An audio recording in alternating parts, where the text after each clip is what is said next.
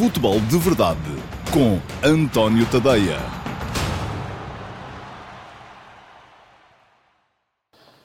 Olá, muito bom dia a todos. Eu sou o António Tadeia e este é o Futebol de Verdade, edição de segunda-feira, dia 16 de setembro de 2019, edição com alguma polémica assegurada, seguramente porque um, o fim de semana teve jogos e já se sabe que, apesar de ser muito cedo ainda na Liga, uh, os adeptos já começam de um lado e do outro a tentar reclamar um, daquilo que vão sendo as arbitragens daquilo que vão sendo, do ponto de vista deles, como é evidente, o favorecimento aos adversários e o desfavorecimento às suas próprias cores. No fim, fazem essas contas e se calhar não é bem assim, toda a gente vê um bocadinho as coisas de uma forma um bocadinho inclinada para o seu lado, mas uh, é também se calhar normal que isso aconteça. O que não é normal é que depois uh, as pessoas entrem numa lógica eh, muito de, de, insulto e de, de ódio, que essa sim não faz falta nenhuma ao futebol. E aliás, isso viu-se inclusive eh, durante este fim de semana nos trabalhos que fui publicando no antoniotadeia.com e um, eh, já lá vou mais à frente neste Futebol de Verdade para poder explicar aquilo que estou a, que estou a dizer neste momento. Bom, não se esqueça que pode deixar perguntas uh, na caixa de comentários deste direto e uh, no final a equipa que trabalha comigo nesta emissão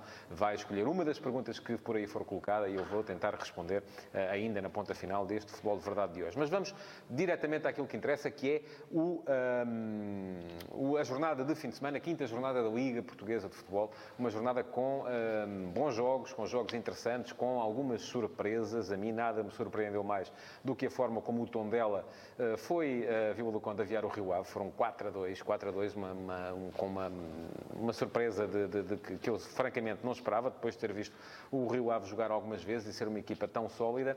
Uh, seguro uh, também a equipa, o líder, o Futebol Clube Famalicão, uh, que agora já não só ganha como goleia, marcou quatro golos assim a abrir contra o Passos de Ferreira e isso acabou por marcar também aquilo que foi a jornada, porque jogando cedo, jogando logo no sábado à tarde, o Famalicão assegurou os três pontos, garantiu que continua mais uma semana pelo menos à frente, começa a mostrar ali um Fábio Martins a explodir, a dar, a dar mostras do jogador que toda a gente diz há muito tempo que ele pode vir a ser, mas que ele, na verdade, ainda nunca foi, porque aquela ligação ao Sporting Clube Braga foi sempre servindo para o atrasar em vez de o potenciar. E uh, neste momento em Famalicão estará a encontrar o ambiente ideal uh, para uh, mostrar aquilo que é feito e para mostrar o futebol que tem. É claro que ainda é muito cedo, e eu li alguns dos vossos comentários ao perfil que publiquei do treinador do Famalicão, João Pedro Sousa, na sexta-feira, mas aquilo que me parece é que este Famalicão está destinado a fazer pelo menos um campeonato tranquilo. Não vai com certeza ser campeão nacional, não vai com certeza ser o Leicester da, da Liga Portuguesa, não vejo sequer esta equipa do Famalicão a fazer aquilo que o Passos de Ferreira de Paulo Fonseca fez há uns anos, que o Estoril de Marco Silva fez há uns anos, que é acabar o campeonato lá no meio entre os grandes, eh, mas vai seguramente fazer um campeonato muito tranquilo do meio da tabela para cima. E isso é, eh, se calhar, tudo aquilo que os investidores querem, manterem-se na Primeira Liga, manterem-se com certeza com possibilidade de mostrar os seus eh, jogadores. Depois, também, nota para os primeiros golos no campeonato marcados por Vitória Futebol Clube de Setúbal e Belenenses, serviram para ganhar. Sólido Vitória frente ao Braga com o golo de Atchadi, um avançado que me parece uh, um finalizador de, de, de bom nível uh, e uh, mais, eu diria, espetacular a Belenenses Chade na vitória no na, na Madeira contra o Marítimo. Foram três golos, terá surtido algum efeito a troca de Jorge Estelas pelo Pedro Ribeiro no comando da equipa porque a equipa finalmente começou a marcar golos, mas é um resultado que, do meu ponto de vista, diz mais sobre aquilo que é o Marítimo neste momento do que sobre aquilo que é a Chade. O Marítimo está numa crise profunda de futebol e eu vi, já disse isto aqui uma vez, a seguir ao jogo com o Sporting, que o Marítimo empatou, vi, sobretudo, alguns adeptos sportinguistas dizerem ah, vai ser muito difícil a toda a gente passar ali. Eu já na altura me pareceu que não. Pareceu-me que nesse jogo, nesse dia, foi o Sporting que jogou pouco, não foi o Marítimo que jogou muito. E essa ideia do Marítimo estar a jogar pouco também vem uh, das últimas jornadas, tem sido uh, uma equipa da, das, das, equipas que menos futebol tem mostrado nesta, nesta liga, portanto uh, é bom que comece a arrepiar caminho o Nuno Manta Santos, porque a equipa não está a render aquilo que pode com certeza render. Mas pronto, vamos chegar aos grandes, que é isso é disso com certeza que muitos de vocês querem ouvir falar. E, uh, por ordem de entrada em ação, uh, começo com o Benfica. O Benfica ganhou por 2-0 ao Gil Vicente, no Estádio da Luz. Exibição cinzenta da equipa do Benfica, não ao nível daquilo que já mostrou em algumas ocasiões, até mesmo esta época, mas foi uma exibição minimalista, uma exibição QB. Há aqui duas hipóteses para explicar o pouco que o Benfica jogou nesta partida. Há três, aliás, um, nesta partida frente ao Gil Vicente. A primeira tem a ver com o adversário. Muito bem organizada a equipa de Vitor Oliveira. Duas linhas com bloco baixo, duas linhas muito juntas, com William Soares no meio das duas linhas, a, a roubar o tal espaço interior que o Benfica tanto precisa para jogar. Uh, e isso foi um, um problema para o ataque do Benfica. Segunda questão. Uh, o facto deste jogo estar entalado entre os uh, compromissos das seleções nacionais e o início da Liga dos Campeões, que para o Benfica vai ser já amanhã, frente ao Leipzig.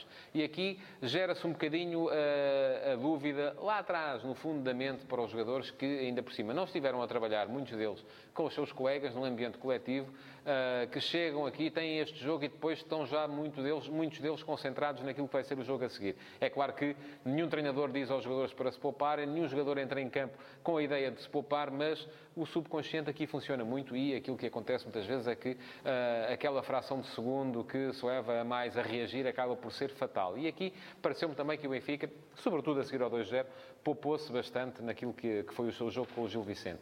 E, uh, por fim, uma terceira uh, possibilidade que tem a ver com a noção de facilidade que aquela grande penalidade concedida logo no início pelo adversário pode ter dado à equipa. É verdade que Pizzi falhou o penalti, mas aquilo que me parece também é que a partir desse momento a equipa do Benfica pode ter achado que mais minuto, menos minuto, o gol apareceria. Como acabou por aparecer?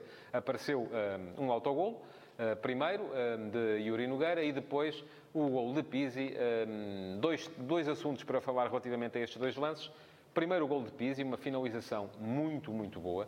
Uh, já um bocadinho ao nível daquela que ele tinha feito uh, no jogo contra o Braga. A bola vem do outro flanco e ele dá-lhe de primeira e consegue meter a bola onde quer, uh, no fundo da baliza. Portanto, começa a ser também um dos aspectos positivos no futebol de Pizzi. É a forma como ele chega para finalizar e muitas vezes bolas que não são tão fáceis quanto isso. Não são aquelas bolas que vêm arredondinhas, ali rasteirinhas, que é só encostar. Não, são bolas difíceis. A seguir, a questão do autogol. Ora bem, Ontem, uh, no antoniotadeia.com, eu uh, publiquei, tive o cuidado de ir fazer um estudo e de perceber, uh, fazer uma, uma, pesquisa e de perceber um, até que ponto é que era real a preocupação que começa a circular muito por aí, relativa aos autogolos que o Benfica tem beneficiado. E eu repito, foram três nas primeiras cinco jornadas. Além deste de Yuri Nogueira, tinha havido dois na jornada anterior, no jogo contra o Sporting Clube Braga, marcados por Bruno Viana e Ricardo Jogaio. Um, e a conclusão a que cheguei é que, de facto, três autogolos são geralmente uma dose para uma época inteira. Vamos andando anos para trás e as equipas que de, beneficiam de mais autogolos uh, durante um campeonato inteiro, 34 jornadas, portanto, geralmente estão nos três autogolos. Um, publiquei, mas atenção, eu quando publico estas coisas estou pura e simplesmente a colocar factos. Não estou a dizer, longe de mim, até porque acho que os jogadores são os mais puros que andam no futebol, que os jogadores que fazem autogolos estão comprados. Vocês aí é que gostam muito dessas teorias da conspiração e imediatamente uh, saltaram uh, centenas, e foram mesmo centenas, quem quiser ir ver os comentários pode ver, uh, de pessoas a acusar-me de estar a levantar a polémica. Não, não é nada disso. Aqui relatam-se factos. Sempre que os factos são anómalos, como já foi, por exemplo, e eu dou este exemplo, quando o Sporting sofreu três grandes penalidades em casa e muitos adeptos do Sporting vieram dizer ah, nunca se viu tal coisa, uma equipa a jogar em casa sofrer sofrer três grandes penalidades. Tive o cuidado de ir pesquisar, de ir ver, eh, e cheguei à conclusão que a última vez que isso tinha acontecido tinha sido com o tom dela e, curiosamente, quem tinha beneficiado dessa situação tinha sido o Sporting. Eu não olho a cores, simplesmente relato factos, por isso é que isto se chama futebol de verdade, porque é de verdade mesmo, e depois, com esses factos, quando os factos são anómalos, como é o caso, cada um de vós pode fazer a interpretação que quiser. Eu agradecia que uh, façam vocês a interpretação que quiserem fazer, insultem um bocadinho menos, insultem-se menos uns aos outros, porque isto de facto não é para isso, não é para isso que, é, que esta coisa serve. Serve apenas para percebermos, há aqui um facto que é desviante, vamos assinalá-lo, uh, porque é curioso, porque uh, o que é notícia não é o cão morder o homem, é o homem morder o cão. Porquê? Porque é anómalo, não é? E, portanto, acaba por uh, ah, um, ser o uso que é feito desses factos que depois é um bocadinho desviante. Porque, e já vamos entrar a seguir, no uh, Portimonense Porto, a grande realidade é que os adeptos de futebol em Portugal estão viciados na polémica, estão viciados na necessidade de encontrarem fatores externos para justificar aquilo que são os resultados que não lhes sorriem. Uh, e o caso do Portimonense Porto é paradigmático disso também. Uh, vamos falar do futebol primeiro. Porto entrou bem, chega ao 2-0, um, depois uh, sofre dois golos de rajada. Há ali uma, uma influência real da presença de Nakajima, pelo menos no segundo golo. Nakajima, no segundo golo, parecia que estava a passear no parque. Uh, e, aliás, viu-se logo uh, a seguir, quando essa segunda bola entra, uh, as câmaras televisivas focaram Sérgio Conceição e via-se que ele estava a gritar Naka, Naka, que deve ser, com certeza, como é chamado Nakajima no, no, no balneário do Futebol Porto. E viu-se depois também no final a forma até um bocado excessiva, porque aquilo faz dentro do balneário, não é? No relevado, como Sérgio Conceição repreendeu o jogador japonês por aquilo que podiam ter sido dois pontos perdidos pelo Futebol do Porto. Um, o Porto, mesmo com 10, acabou por chegar à vantagem num gol de canto uh, de Marcano, muito boa finalização, mas nada disto interessou a quem uh, analisou o jogo, sobretudo nas redes sociais, e toda a gente se centrou num aspecto. O árbitro deu 5 minutos de compensação e o golo foi marcado aos 97.47. Portanto, 2 minutos e 47 para lá do período que o árbitro tinha dado. E, portanto, até surgiram os memes, eu acho-lhes graça, uh, com o árbitro auxiliar a levantar a placa uh, de, uh, com os minutos de compensação que diziam é até o Futebol Clube Porto marcar. eu a essas coisas acho piada porque está, ninguém está a insultar ninguém. Rimos-nos todos um bocadinho com isto e é deve servir. mas e, inclusive, uh, houve alguns de vós que nos comentários ao post de Facebook uh, com a crónica do Portimonense Porto acusaram o Fernando Gamito, que foi quem a fez, de estar a branquear a situação, porque acham sempre que nós estamos aqui para branquear, seja o que for. Eu já expliquei isto na semana, há duas semanas, quando foi o caso do Sporting Rio Ave. o site tem o meu nome, a página de Facebook também, portanto, aqui quem dá opiniões sou eu. E se eu, por alguma razão, não posso ver os jogos, porque não posso ver os jogos todos em direto, este vi depois em diferido, um, a pessoa que está a fazer não dá opinião, limita-se a relatar factos. A opinião dou eu depois e é isso que vou fazer aqui agora. Em relação ao jogo Portimonense-Porto, os dois lances minimamente polémicos que aconteceram foram a grande penalidade na qual o do Porto fez o primeiro golo e o tempo em que o do Porto fez o terceiro golo. Em relação ao primeiro, Uh, vou ser muito franco. Para mim, não é penalti. A bola bate no peito de, do jogador do Portimonense e vou dizer mais. Mesmo que batesse na mão, não era penalti, no meu ponto de vista, porque é impossível fazer um carrinho, como estava a fazer o jogador do Portimonense, sem deixar o braço lá atrás. E se o braço fica lá atrás e o avançado, a única coisa que tem que fazer é depois chutar a bola contra o braço para ganhar uma grande penalidade, estamos mal, vamos ter penaltis em catadupa em todos os jogos. O árbitro marcou, o VAR validou, uh, o que me parece mais difícil de justificar, mas pronto, uh, acaba por ficar um bocadinho ferido de ilegalidade esse, esse primeiro gol do Porto. Depois, relativamente ao terceiro, aí lamento desapontar a todos aqueles que queriam culpar o árbitro pela vitória do Foco do Porto, mas o terceiro é absolutamente legal. E vou explicar porquê.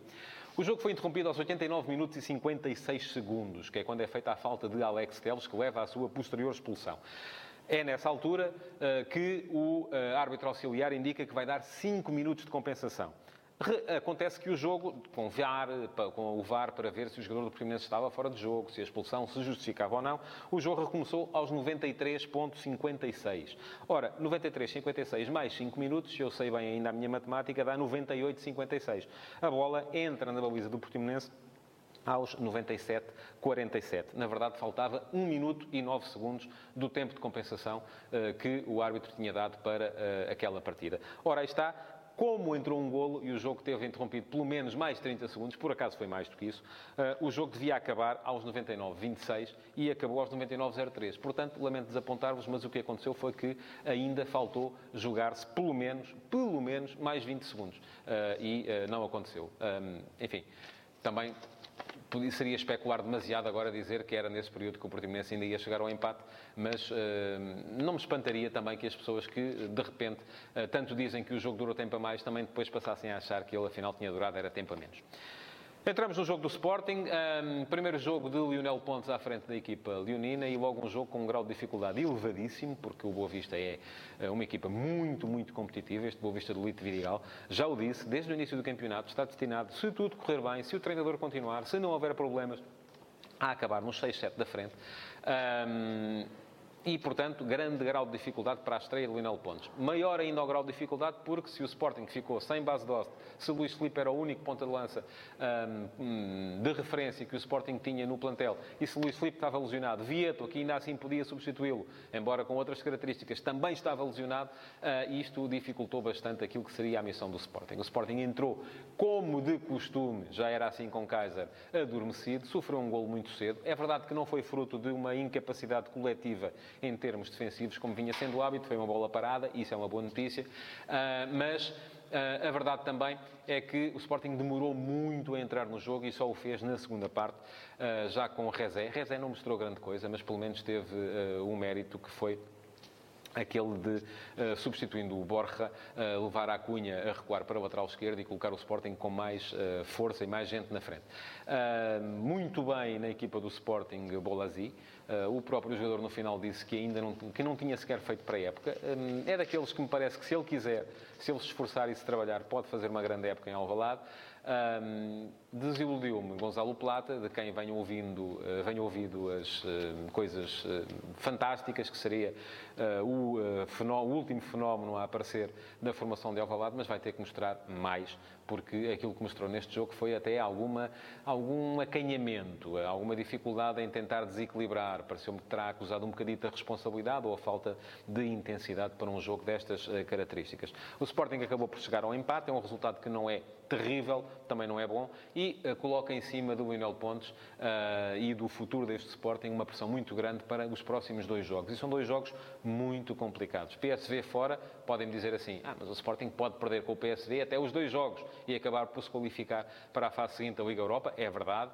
Uh, e depois Famalicão em casa, sem Bruno Fernandes. E a este respeito, convém dizer duas coisas tem alguma razão Lionel Pontes quando diz no final que Bruno Fernandes é massacrado com faltas, uh, foi, sofreu cinco faltas no jogo e nenhuma delas levou à amostragem do cartão amarelo ao adversário. Um, e depois, na única falta que fez, acabou por ver o segundo amarelo que lhe motivou a expulsão. Mas há aqui uma coisa que os sportinguistas também têm que pensar. Reparem bem na construção da frase. Na única falta que fez, viu o segundo amarelo. Ora bem, há aqui uma coisa que está a mais, que é o primeiro amarelo. E o primeiro amarelo foi fruto daquilo que é sempre Bruno Fernandes. Tem que refilar com todas as decisões dos árbitros. Eu recordo que no ano passado, hum, Bruno Fernandes estava tapado com amarelos e sabia que se uh, visse mais um amarelo, uh, ficaria afastado de um jogo e uh, esteve uma, uma série infindável de jogos sem ver esse amarelo. Acabou a época sem esse jogo de castigo. Ele só tem é que ser um bocadinho mais uh, consciente daquilo que faz em campo, porque o primeiro amarelo não se justifica e não se deve perdoar. Não, o segundo, enfim, eu até pode dizer foi a única falta que fez, mas o primeiro, esse sim, muito difícil de justificar. Pronto, quanto ao Sporting, é isso. PSV, Famalicão, dois jogos, vai ser preciso ao Sporting, uh, com certeza. Não é tanto por uma questão de resultados ou de classificações, mas é sobretudo por uma questão anímica, por uma questão dos jogadores acreditarem na solução que têm à frente. Vai ser preciso ter resultados nestas duas partidas. E pronto, vamos passar então à uh, parte da pergunta. Vamos ver o que é que temos aqui uh, para responder hoje. E. Um, ehm, Pergunta-me o Simão Rochinol. Bom dia. Olá, bom dia, Simão. Uh, Raul de Tomás, eu não gosto nada de RDT, vou-lhe vou ser eh, franco. Não gosto de chamar RDT a ninguém. É uma coisa que. Eu sei que é o que o jogador tem na camisola, mas prefiro dizer de Tomás porque é assim que ele é conhecido. E esta coisa do RDT, para mim, não pega. Apesar de estar a realizar, a meu ver, bons jogos, tem-lhe feito falta fazer golos. Qual a sua opinião sobre o jogador e a maneira que é utilizado no sistema de jogo de Bruno Lage? Ora bem, a este respeito, uh, posso dizer duas ou três coisas. Uh, primeira questão. Para mim é falso que Raul de Tomás esteja a jogar atrás de Seferovic. O Benfica não joga em 4-4-1-1. O Benfica joga em 4-4-2. Aquilo que acontece é que uh, as características dos jogadores são diferentes. Uh, Seferovic é um jogador que é muito forte na busca da profundidade e por isso mesmo quando a bola entra no espaço atrás da defensiva adversária é ele quem estica. E é muito importante para o jogo do Benfica uh, que haja alguém a esticar o jogo, a aparecer na profundidade. Para quê? Para alargar as linhas defensivas do adversário. Porque se Seferovic vai buscar a bola atrás da linha defensiva do adversário, a última linha naturalmente baixa também e acaba por aumentar o espaço entre a última e a, e a linha de meio campo, que é o espaço onde jogam Pizzi, Rafa e De Tomás. Ora, portanto, parece-me a mim que essa ideia de que De Tomás joga muito longe da baliza e joga atrás de Seferovic é uma falsidade, é uma ideia que vem do facto de Seferovic muitas vezes ser ele o chamado a, a ir à procura da profundidade. Uh, depois, o sistema do Benfica é um sistema que um, tem Seferovic e De Tomás na frente. Aliás, eu creio, não fui ver, uh, confesso, mas posso ver isso, que De Tomás até teve mais finalizações do que Seferovic no jogo contra o Gil Vicente.